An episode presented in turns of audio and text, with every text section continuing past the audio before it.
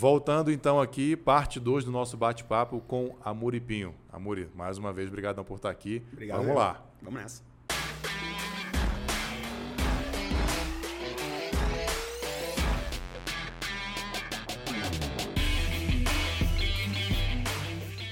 Cara, você fez uma captação agora, então você tirou o chapéu de investidor e botou o chapéu de founder, Caraca. passando, passando o chapéu, né? Como é essa diferença? O que, que você aprendeu? O que que se- se- Pô, você já tinha essa experiência toda, mas né, passou por isso de novo. O que, que te deu de empatia? O que, que É. você falou assim, cara, me coloquei no lugar do fulano, do ciclano. Como é que foi isso? É, é, é, eu- chego até a dar uma arrepiada aqui, cara, porque fazia tempo que eu não captava, né? Eu, eu, eu tô na, na missão de ajudar empreendedores e de fazer investimentos é, é, sem estar empreendendo desde 2015. E você falou que já tinha decidido ficar desse lado aqui É, do balcão. E eu estava feliz da vida lá, cara. E a gente começou no Investidores VC a, a- a- com um mindset. Como é que eu consigo fazer com que essa rodada desse empreendedor seja o mais rápido possível, com o maior número de investidores qualificados que conhecem do negócio e que o empreendedor conhece os investidores.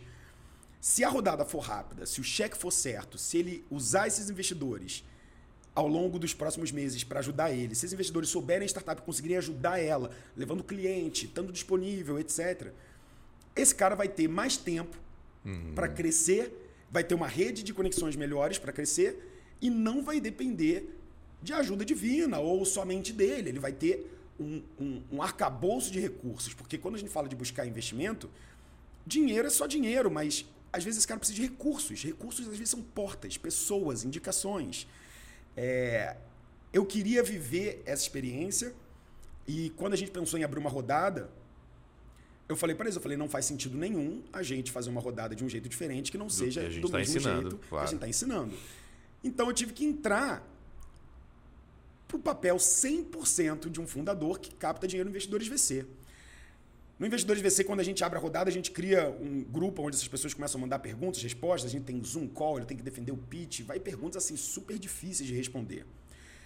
É, é uma sabatina desses 50, 60, 70 investidores que às vezes entram para investir nessa rodada.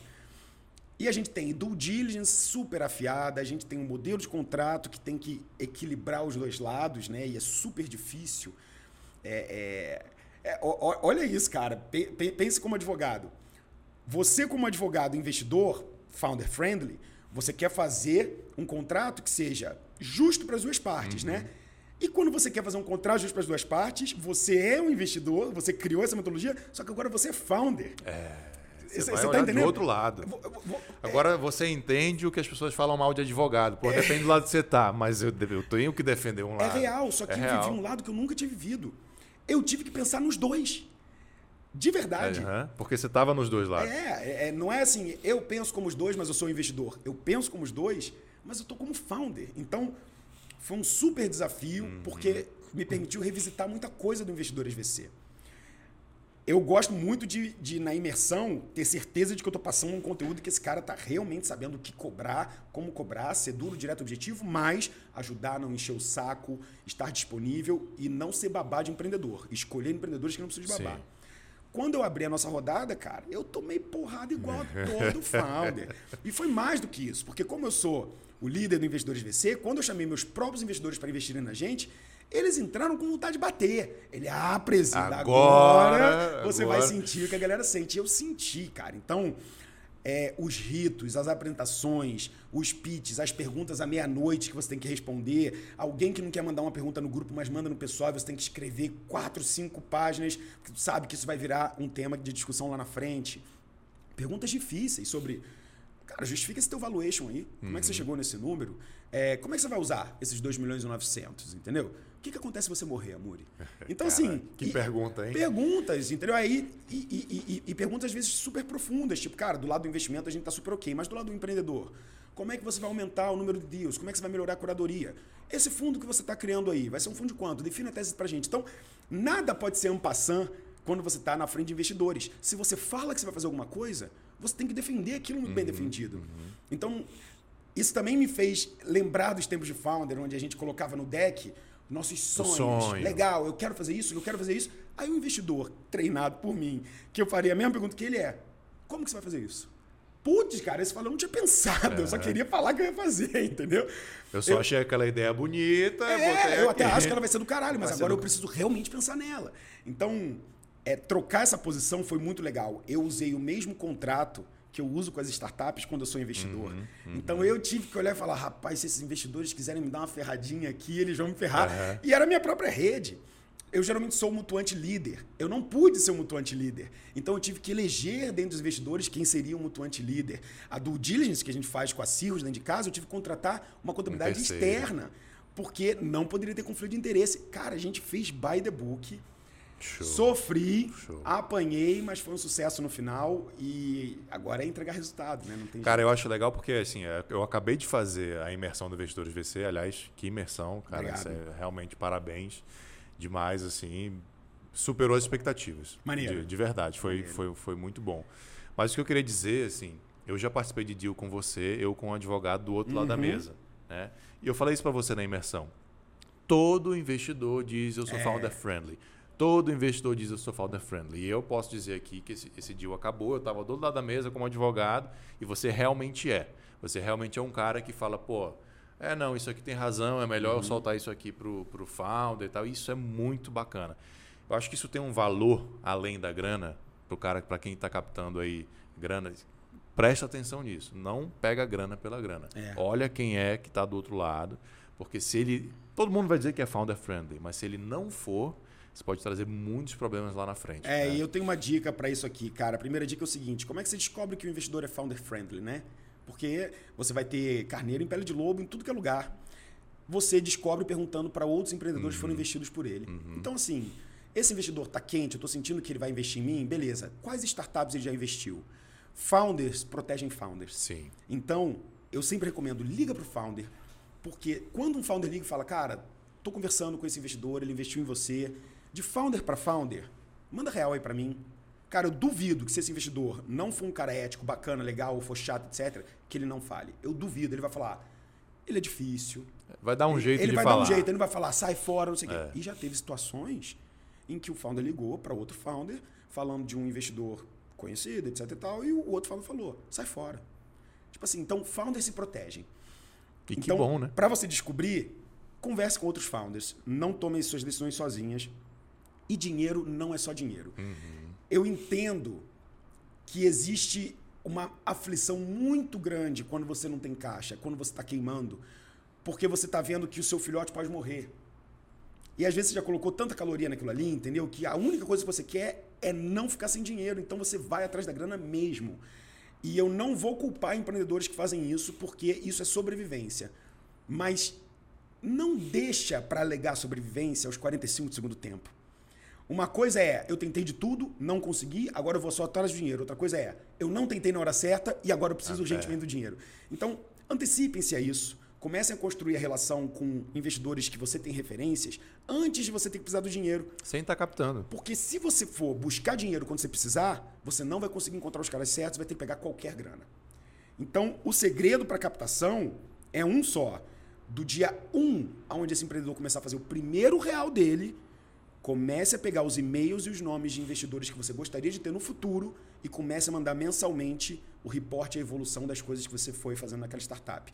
O investidor, ele só quer saber o que, você está construindo. Às vezes ele vai ignorar o seu e-mail por três ou quatro meses. Continua. Continua. Adiciona mais gente na lista. Sai de 10 para 15, para 30, para 40. Vai lá no LinkedIn e procura investidores VC. Tem um monte de investidor que coloca no LinkedIn, investidor investidores VC. Enche o saco deles.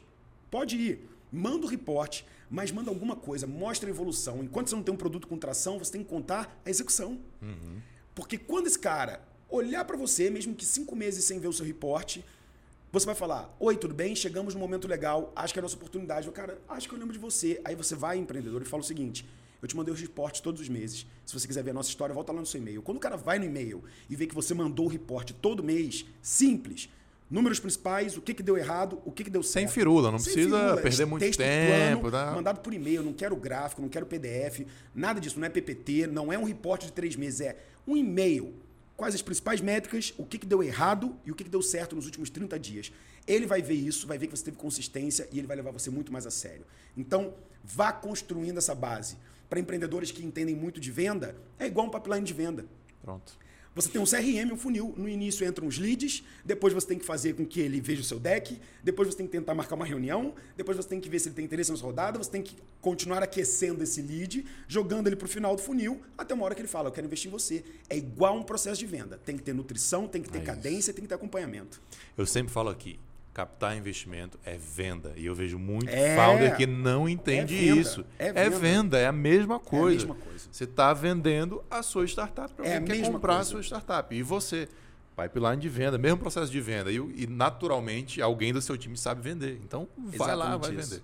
Galera, eu acho que esse, essa dica do Amor e vale um comentário aí também, né? Vale uma inscrição no canal. Comenta aí, cachorro caramelo, que a gente vai saber que você tá, tá atento ao bate-papo.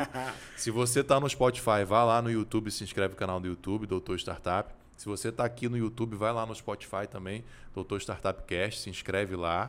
E onde você tiver, comenta aí, cachorro caramelo.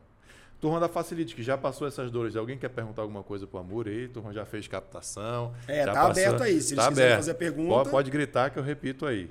Eu tenho uma pergunta. Vai lá, vai lá. Já o microfone? Tá, tô usando o microfone aqui. Vai lá, Bruno. Beleza. Sensacional, Murilo. Não te conhecia pessoalmente. É, show de bola. É, cara, eu tenho uma pergunta que eu sempre falo para a galera é, do ecossistema, né? É, enfim, contextualizando, né, a gente vê né, muitos empreendedores caramelos e tal. Eu me identifico muito com esse perfil, né? é, é complicado né, você é, concorrer captação de dinheiro com galera que se formou nas melhores universidades, né? É, com galera bem relacionada, é extremamente complicado. Você tem que criar um network, tem que dar uma cadência. E muitas vezes o que eu percebo é que os fundos investem nos cachorros de raça, porque se der uma merda, a gente falou, não, a gente investiu Exatamente. nas melhores cabeças. Então não foi culpa nossa, né? Então, eu, eu também entendo um pouco o lado deles, porque existe o risco, Sim. tem a questão também da. É, tem um ash covering também. É, exato, né? Então, enfim, né? É, o que eu achei muito legal de você, que você hoje é um investidor, né? você tem, você coordena, capta grana, investe, mas você foi programador no começo da tua carreira, né? Existe uma linha tênue entre o investidor e a investida. Uhum. Né? O que é bom, né? eu vim do mercado financeiro, então o que é bom para banco não é bom para o cliente, o que é bom para o cliente não é bom para o banco. E você, né, muitas vezes a gente, né, como personagem do ecossistema, a gente, uma hora a gente vai ter que Sim. tomar uma decisão. Né? Então, o que eu percebo é que os fundos, muitas vezes, eles estão cagando para cliente, né?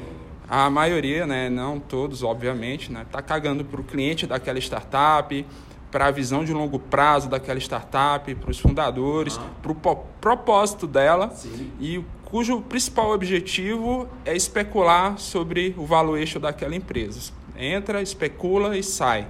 Isso é normal, né, em todo o mercado financeiro, mas é, a gente tá, teve na, na crise das .com aconteceu isso aconteceu agora com essa, com essa situação que a gente está passando.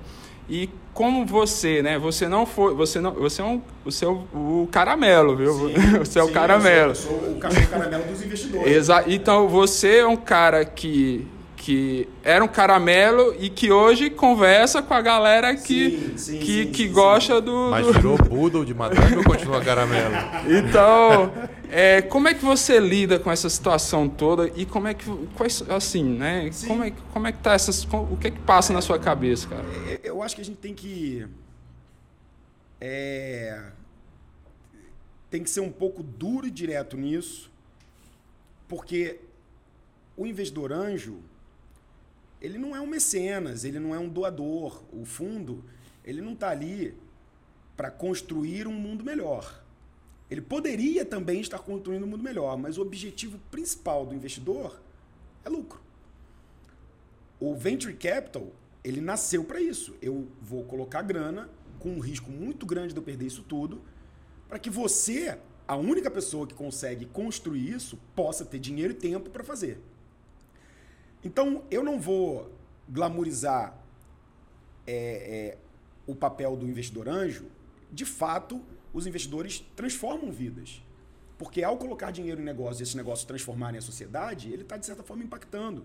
Ao investir em tecnologia, ele está não investindo nos modelos antigos, ele está investindo num futuro, numa nação mais digital, etc. Mas, ao mesmo tempo, é, a gente precisa entender que o momento do acompanhamento, carinho, amor, relação, etc., ela é mais early stage. No momento em que você vai crescendo e vai pegando dinheiro de instituições cada vez mais organizadas, fundos Series A, Series B, Series C, você vai entrando num jogo econômico. E a economia capitalista, ela é dura, porque esse investidor tem investidores. É, é isso que eu ia falar. E esses investidores, se o fundo já é o cara grandão, fortão, imagina o cara que coloca o dinheiro nele. Então, a regra que esse primeiro investidor que bota o dinheiro no fundo coloca sobre o fundo é muito dura. E o fundo ganha dinheiro na performance. A maior lucratividade dos donos do fundo não vem das taxinhas que eles cobram ali no mês a mês. Vem da porcentagem que ele ganha caso dê lucro. Então, o que, ele tem que fazer? Empurrar essa startup para frente. Então, a gente vive um, um, um momento onde tem que talvez encontrar um equilíbrio mesmo. Por quê? Quanto mais duro for um fundo, pior vai ser a experiência do fundador. E se a experiência do fundador é ruim, muitas vezes ele não consegue entregar o resultado que o fundo espera. Então, ao invés de colocar o propósito, é, que eu acho que tem que estar tá no founder, eu acho que o fundo ele precisa é, é, ter uma postura, na verdade, de entender que a saúde mental, que a alegria do fundador, que o storytelling, que o engajamento com seus clientes, que fazer de uma forma, não diria ética ou do bem, mas de uma forma onde as pessoas todas possam ganhar, que é um jogo difícil, é mais lucrativo para ele do que ele ser simplesmente um banco. Então, eu acho que a seleção natural, novamente, uhum. vai mostrar que as startups querem ter liberdade, autonomia e bons investidores. Mas o mercado, ao mesmo tempo, vai qualificando esses fundos que vão vendo que espaços estão sendo tomados por equity crowdfunding, por plataformas de anjo, por pools de investimento. E se eles não se adaptarem também, porque lá atrás era muito fácil, não tinha ninguém. Não tinha ninguém. Então, deixa eu colocar meu dinheiro, setar minhas regras e vamos que vamos. Só que o mercado está evoluindo muito. E a consciência social também está evoluindo muito. Os times estão cada vez mais preocupados com isso. Então, é natural que isso vai empurrando eles também para uma mudança de mindset. Você hoje já consegue encontrar fundos que são melhores que outros. Igual o investimento anjo. Você vai ter um investidor anjo chatão e você vai ter aqueles fundos que vão ajudar muito, que vão acompanhar aquele cara. Novamente, se o empreendedor está indo só pela grana, vá só quando você estiver perto da saída. Aí na saída, cara, pensa no teu bolso, entendeu? Também não é para ser é, é, é, o Leviatã do, do, do rolê, né? Tipo, cara, se você está numa janela de oportunidade, pense com dinheiro também. No final das contas, o empreendedor vai ficar 9, 10 anos nesse negócio, ele tem que ser milionário. Então, no final, tem muito dinheiro. Mas a jornada, às vezes, importa mais é, é, é do que uma construção que você está fazendo com um puro objetivo de retorno lá na frente. Eu acho que alguns fundos já entenderam isso, mas o mercado vai pressionar por mudanças. E já estão acontecendo. Essa conscientização já está acontecendo. Eu quero complementar essa resposta do Amuri, que eu, eu bato muito para os meus clientes que estão captando. Eu falo assim, cara, investimento, captar é uma venda. Para você fazer uma boa venda, você precisa botar o chapéu da pessoa que está do lado de lá. E poucos empreendedores sabem de fato como é que funciona a indústria de venture capital, o que, que o gestor faz, como é que funciona um fundo. E vocês têm que entender o seguinte: o cara que está conversando com você, aquele time de gestores, a grana não é dele. Não é ele tem chefão. Ele também tem que prestar conta. Ele também tem todo um rolê, uma modelagem de negócio que ele tem que seguir. Aliás, ele tem que seguir ainda mais, porque tem CVM, regulamento do fundo, uma, uma gente que botou grana, etc. Então, entender que, primeiro, ele tem um cara esticando a corda, no, puxando a corda no pescoço dele, que foi o cara que botou a grana, e é o que o Amori falou. Se você acha que o fundo é grande, imagina o cara que botou a grana no fundo. E uma segunda coisa que pouca gente sabe, que menos gente ainda sabe, é que fundo tem tempo para começar e para terminar. Então, às vezes, o fundo está esticando a corda para um exit porque ele vai acabar, o fundo vai fechar, ele precisa retornar aqueles é. investimentos. E aí começa a rolar um conflito de interesse muito grande, porque às vezes aquele exit não está num É. bom momento. Mas E eu ma- tenho uma dica, cara. Vai lá. Eu tenho uma dica pra gente evitar isso. O melhor investidor é empreendedor. Era uma pergunta que estava aqui, né? Então, se você for buscar dinheiro com fundo, veja se aqueles LPs, aqueles chefes do fundo, os donos do fundo, empreenderam no passado. Então, por exemplo, vou dar um exemplo aqui da headline do Romero. O Romero foi um empreendedor raiz, bicho.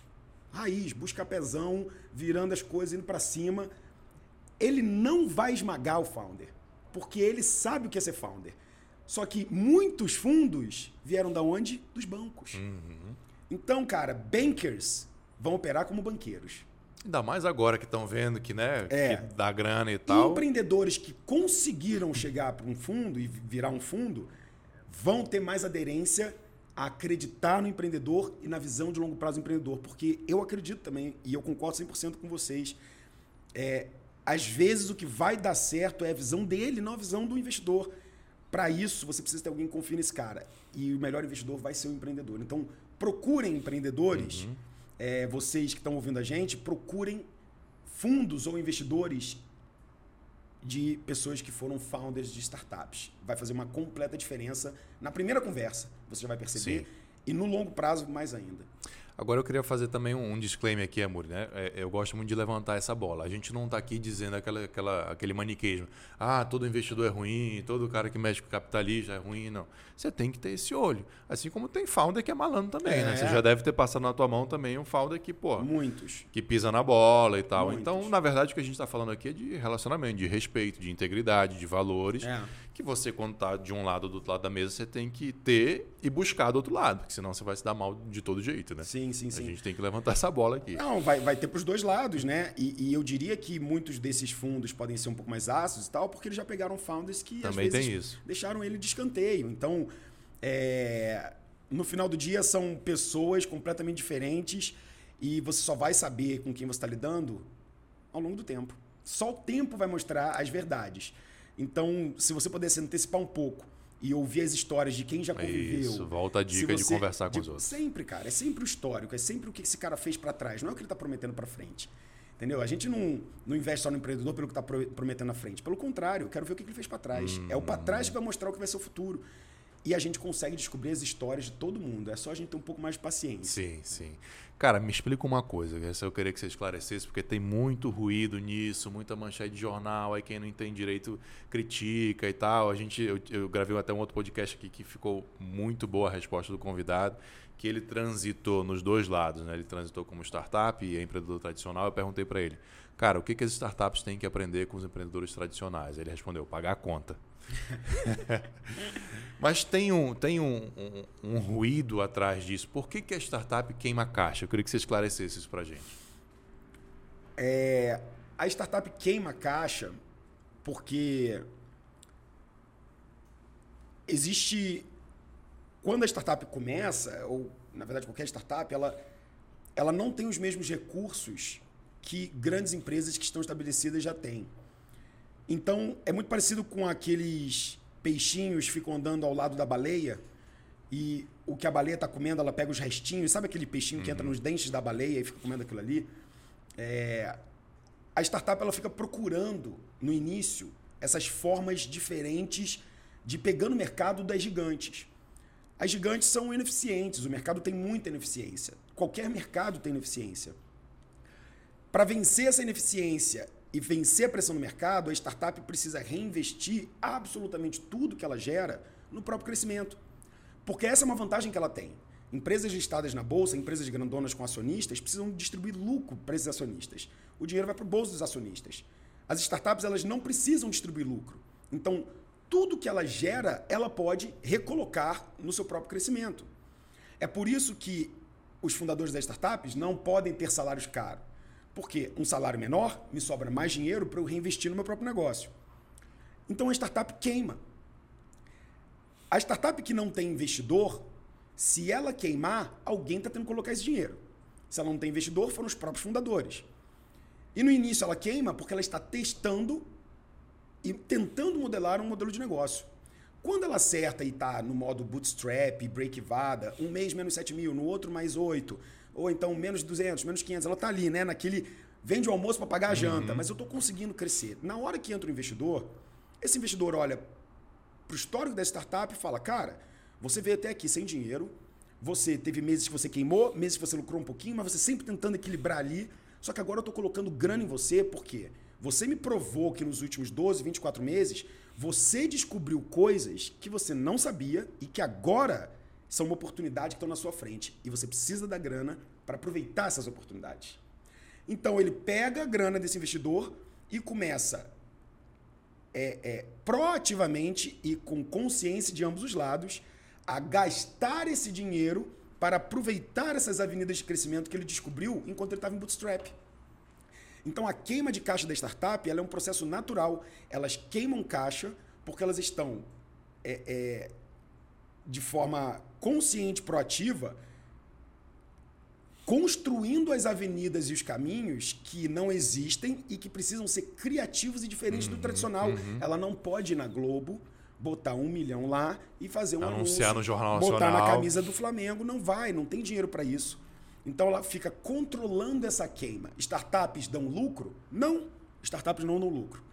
Porque todo lucro é reinvestido. Mas elas foram feitas para isso. O founder sabe disso. Quem está de sabe. fora acha que aquilo é um erro que está acontecendo não é um erro, descontroladamente. É uma estratégia. É uma estratégia, perfeito. Ele pega dinheiro do investidor e ele tem 18 meses para usar aquele dinheiro e crescer. Aquele dinheiro não é para queimar, para as coisas ficarem legais, porque ah, agora que eu tenho dinheiro, vamos gastar. Não, ele está gastando para crescer.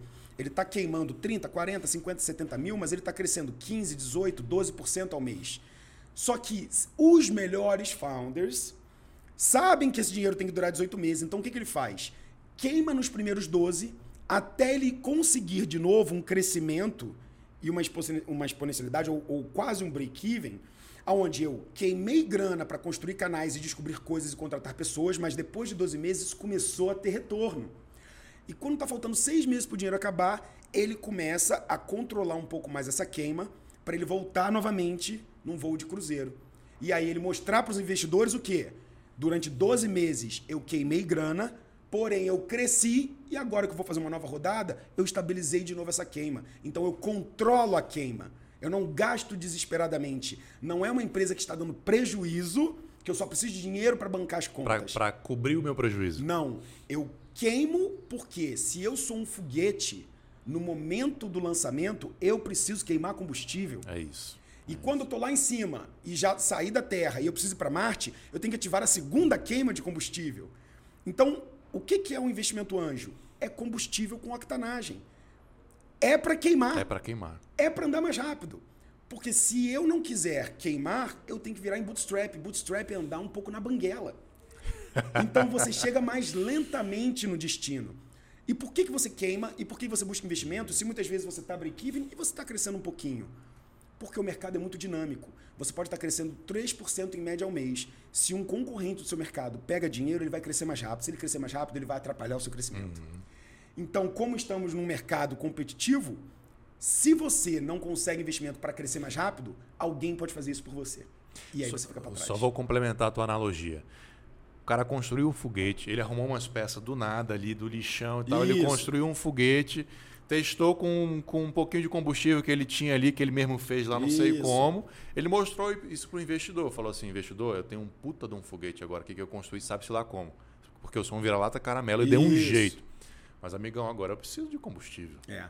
Por quê? Porque eu quero sair da atmosfera e chegar num é lugar é que depois que eu sair, aí eu tenho pouquíssimos concorrentes, é aí eu tô gigantão, aí a grana, o lucro vai vir na veia. É, é uma excelente metáfora. É, é, como se ele tivesse feito um foguete, um foguete pegando coisas da sucata, ele colocou algum combustível, testou, testou, viu que voa, que consegue, beleza, agora eu preciso do seu pra recurso para gente sair da atmosfera. Entendeu? Eu, não vou conseguir. É. E às vezes até consegue, né? Às vezes ele até consegue, de formas às vezes excepcionais, brilhantes, momentos, sorte, mercado, é pular algumas fases uhum. de investimento, atingir, sair da, da, da, da nossa atmosfera, mas ele inevitavelmente vai precisar de um capital externo para continuar crescendo. Por quê?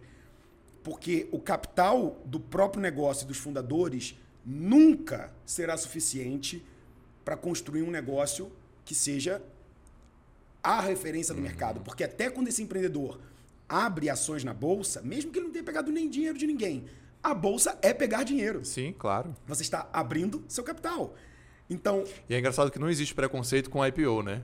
Quer É. pegar, quer vender ações para pegar dinheiro. É a mesma coisa. É a mesma coisa. Só que existe. A, a diferença é. E por que, que existe a defesa? É que quando você abre um mercado de capitais, você já está mudando a forma em que o seu, o seu modelo de negócio remunera. Porque agora sim, Tá você tem lucrativo. acionistas, você precisa estar lucrativo e você precisa retornar para eles é, é, parte das ações. Você está no maior mercado do planeta, que é o mercado de ações, a maior vitrine de liquidez. E esses caras exigem retorno para o seu investimento e liquidez. Então você precisa readaptar a sua startup. Eles não enxergam mal, porque quando você olha na bolsa, os melhores papéis são aqueles que retornam mais para o investidor.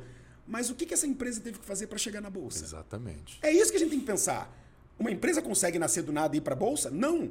Uma empresa precisa desse início para poder chegar lá. Então, quem é da bolsa e acha que startups é, é, não são um bom investimento, não estão entendendo que os próximos 100 papéis hot da bolsa nos próximos 20 anos serão Serão startups. startups. Então, aceitem. Porque é o que já está acontecendo. Que vai vir uma bolsa de startups. Óbvio, óbvio. É só a gente pegar aquele gráfico famoso, né? As top 20 empresas de 20 anos atrás, as top 20 empresas de hoje. Todas são empresas que foram startups. Né? Então a gente está falando de Apple, de Facebook, de Microsoft, de Google. Eles tiveram que começar desse jeito, eles tiveram investidores anjos, eles deram prejuízo, eles queimaram caixa uma época. Até a hora que o modelo acertou tão bem acertado que eles conseguiram fazer um IPO e conseguiram retornar investimento de dividendos para os seus investidores. Então, não tem jeito. Alguém tem que fazer esse trabalho de levar esse cara para esse mercado que todo mundo ama, que é o mercado das ações. E a gente tem visto que isso tem sido é, originado das startups. E para isso nasceu a indústria de Venture Capital, que a gente estava explicando aqui, que é uma indústria completamente complementar, Exato. que um precisa do outro, é por isso que a gente fala tanto em ecossistema. Que também é o, a- o lance do peixinho lá comendo Isso. a comida da baleia. Isso é ecossistema, um precisa do outro. Né? Exatamente. Mas a Muri Papo tá bom demais aqui. É, acho que essa analogia do foguete que o Amuri fez aqui também vale uma curtida, vale um comentário aí. Cachorro caramelo, ou então foguete caramelo. é, bota ali, ó, foguete não dá ré. Foguete não dá ré, pronto. Foguete não dá ré. A primeira, Boa. então, foi cachorro caramelo. Isso. Agora tem que ter lá. Só os fortes que já estão aqui com uma hora de bate-papo com a É. gente vão, vão comentar agora que foguete não dá ré. Foguete não dá ré. Cara, um momento fuck up, um erro assim, que você cometeu, que você fala assim, putz, que cagada que eu fiz e que hoje isso é um grande aprendizado para você que você pode compartilhar. Cara, uma grande cagada que eu fiz é...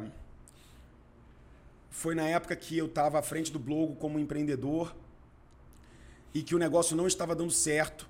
E ao invés de corrigir isso, eu achei que era só construir mais e que a gente ia resolver. Eu fiquei um pouco cego, eu não queria enxergar algumas realidades do meu mercado e eu comecei a colocar meu próprio capital para manter o negócio, achando que se eu construísse a próxima feature, se eu fizesse um próximo lançamento, eu iria conseguir recuperar é, é, atração. E isso só me colocou mais no buraco. Porque o maior risco na hora de uma startup não é do investidor. Por mais que a gente fale de capital de risco, o maior risco é do empreendedor. É tempo, bicho. É a vida. É a vida. É, é- Hoje eu compro tempo. Então hoje eu tenho oportunidade de palestrar, etc. Eu falo, eu pago isso para não sair daqui. Eu quero poder viver minha vida, eu quero poder, etc. O empreendedor, ele está dedicando muito tempo naquele negócio. É, eu tenho empreendedores que estão, como o Guilherme Junqueira, que já deu uma saída para a Anima, que vão ficar 9, 10 anos na mesma empresa que ele construiu. Israel Damélios. Imagina se dá errado, cara. 9, 10 anos que deu errado. E que aí você talvez ou vai empreender de novo, ou vai ter que bater na porta do mercado e falar: eu empreendi durante 10 anos, agora eu preciso de emprego. E aí, que currículo Então, que é esse, né? Um. o risco do empreendedor é gigante. O empreendedor não pode aumentar o risco e destruir o emocional dele colocando o capital dele no negócio. É por isso que existe o investimento anjo. Porque ele já vai ter que colocar o capital para começar, ele já vai ter que ficar sem trabalho, ele, vai- ele não vai Isso ganhar muita já é um grana. custo de ele já está oportunidade. colocando grana ali. Empreender é caro. É caro, é. Isso é importante. Empreender custa, não é de graça. Porque você poderia estar ganhando 15 mil no mercado, você vai estar ganhando zero às vezes no início do seu negócio. Então, empreender custa. Ele não pode, além do custo de tempo, além do custo de oportunidade, além do estresse que ele vai passar e de não estar construindo uma carreira paralela, colocar o pouco que ele conseguiu gerar ao longo da vida dele. Então, eu me envolvi emocionalmente cada vez mais ao colocar o dinheiro, porque não era só quatro anos de uma jornada que eu falei para o mundo inteiro que eu era aquele empreendedor e que agora eu tenho que falar que eu falhei. É isso e mais o dinheiro que eu botei nessa porra. Por que, que eu não soube a hora de largar a mochila? Por quê? Porque a vaidade, o ego de continuar mostrando para o mundo que você estava dando certo era mais importante do que assumir a falha. Então essa para mim foi a minha maior cagada e, e, e, e que me fez decidir que eu não ia empreender mais, cara. Mas não tem jeito. Eu voltei. O, o empreendedor ele é um viciado. É. Ele, ele, um mosquitinho picou ele e o vírus está ali dentro pro resto da vida. É. Não tem jeito. Mas, cara, foi uma porrada que eu fiquei cinco anos, cara. Cinco anos sem empreender. Porque eu falei, eu não aguento mais isso, eu me envolvo, eu, eu, eu erro. Então, eu fiquei cego. E, e isso, isso foi uma lição, cara. Mas, como tudo na vida, o tempo é, o senhor das, das correções. Mas né? acho Então, que isso é importante a gente voltar a mencionar. O empreendedor ele é um ser humano. Você fez a anal- analogia do super-herói e tal, mas ele é um ser humano. Irmão, ele toma porrada, ele fica triste, ele entra em burnout, ele entra em depressão. E a gente não pode ficar glamorizando isso. Sim, né, mas super-heróis sofrem também. Sofrem também, né? O, o legal do super-herói é isso. A jornada do herói é essa. Exatamente, Ele exatamente. atinge algo incrível, mas ele chega no fundo do poço. Todos os filmes de super-heróis é isso. Uhum. Então, E pra mim os melhores são os que mostram bem isso, tipo aquele É, aquele aquele o Batman, Batman Dark é, Knight, é pô, isso. é isso, tipo, é, cara, eu é tô um super-herói real. entendeu? Por dentro, mas eu não vou desistir até acabar com esses caras, É entendeu? isso, e tem uma motivação e tem alguém que eu tô, por quem eu tô lutando. É isso. Então, eu, eu, eu acho que sim, é, é, é muito disso. Foi o melhor aprendizado que eu tive. É, me fez ver que é, a gente precisa realmente deixar o ego de lado e, e, e não tem medo. Não tem medo. Não tem medo. E não pedir aprovação. E saber a hora de parar. E aceitar que você vai poder empreender dez vezes até o final da sua vida. É, e, e entender que falhar é um bom resultado às vezes também, entendeu? Principalmente se você falhar sem colocar todo o seu dinheiro, Aham. sem colocar muito tempo. Falhar rápido é bom. Sim. Né? Que, que legal, fiz um negócio durante um ano, aprendi pra caralho, deu errado. Seria melhor ter dado certo? Com certeza. E o próximo? Vamos pra cima. Com mais casca, com mais experiência, O com mais negócio morre, o empreendedor não. É isso. O empreendedor fica mais forte. É isso. Show. E um livro que você indica, além do Métricas que Importam, né? Sim. Que vai sair em breve. Sim. Assim que sair, a gente vai botar na descrição aqui desse episódio. Vou mandar pra cá, vou mandar alguma, alguns livros Show. aqui pra você Vamos colocar pra divulgar. galera. Vamos divulgar, vamos dar um jeito de distribuir pra galera, sortear, sei lá o que, que a gente vai. A gente vai fazer alguma coisa. Vamos, com alguma certeza. coisa a gente vai fazer.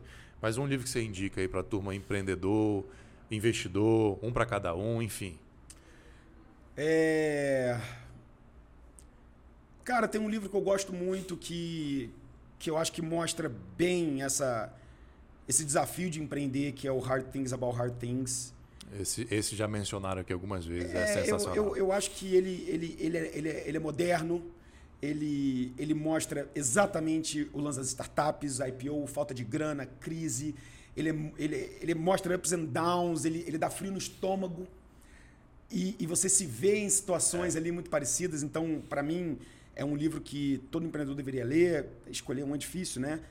Eu acho que para o investidor, eu poderia até falar um livro técnico, por exemplo, para mim, tipo Venture Debt do Brad Feld é incrível, mas Venture Deals. é, desculpa, o Venture Deals do, do, do Brad Feld, né? Eu- Você fica às vezes meio na, na dúvida. É, eu acho que talvez o melhor livro para o investidor não sejam os técnicos. Acho que o melhor livro vão ser livros sobre as pessoas mesmo. Ele tem que, ele tem que buscar as minhas referências do empreendedor. Ele tem que ler o Founder's Dilemma. Ele tem que ler é, 10 Steps to Epiphany. É, porque Você fala muito no Zero to One, na imersão. Zero to One, Zero to One é, é mágico, fala tanto sobre esse desafio do início, entendeu? Então, eu, eu, eu recomendaria para os investidores literaturas de fundadores. Boa, boa, boa dica, boa dica. Turma, todos os livros que o Amuri está colocando aqui eu vou deixar na descrição do canal. Você vai comprar direto na Amazon sem pagar nada mais, mas você vai estar uja- ajudando a gente aqui a construir mais conteúdo, a trazer mais pessoas como o Amuri que traz esse conteúdo. Faz esse give back para o ecossistema, né, que ajuda a azeitar essa máquina do Claro. ecossistema. Tanto de conteúdo, de aprendizado que o Amuri trouxe aqui, tanto para investidor quanto para founder, eu acho que assim, é uma aula, uma grande aula. Todo founder que tem que captar tem que assistir isso aqui. Quem quer aprender a investir tem que assistir isso aqui, porque precisa entender a Sim. cabeça do founder também. Então vou deixar os livros aqui, ajuda a gente comprando através desse link. Curte, compartilha, comenta.